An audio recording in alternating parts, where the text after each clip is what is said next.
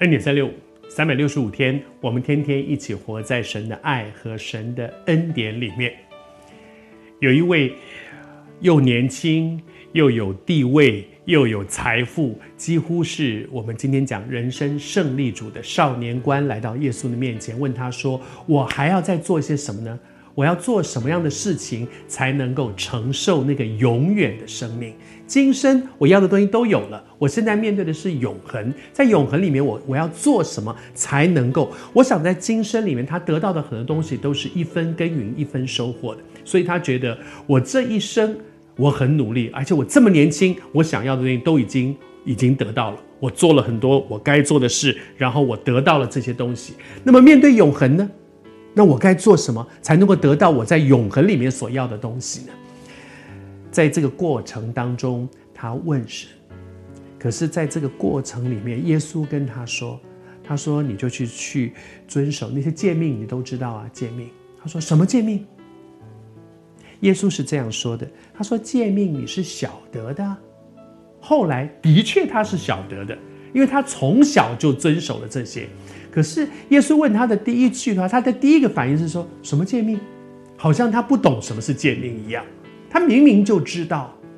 可是你知道，在我们的生命当中，有许多的事情，特别是那些我们做不到的事情，那些我们可能明明知道我在做这些事情上面的时候有破口、有漏洞的事情，别人问我们，我们可能第一个反应说啊什么？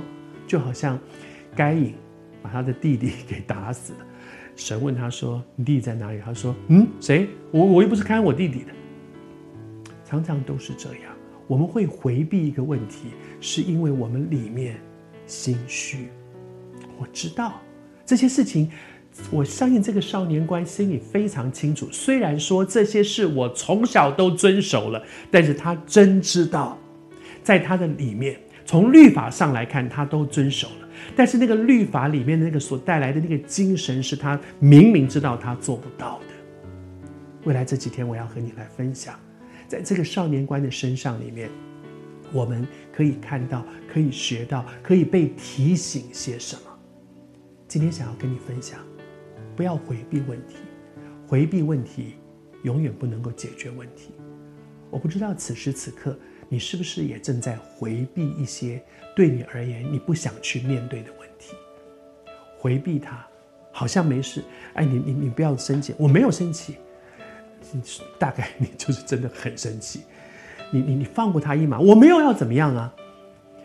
当我们在回避问题的时候，我恳求圣灵此时此刻带领我们去面对那些我不想面对的问题，你不想面对的问题。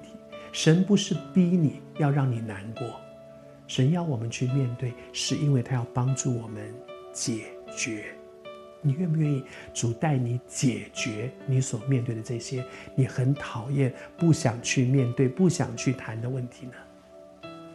你回避它，永远问题不会解决；面对它，靠着神，你会经验问题会得到解决。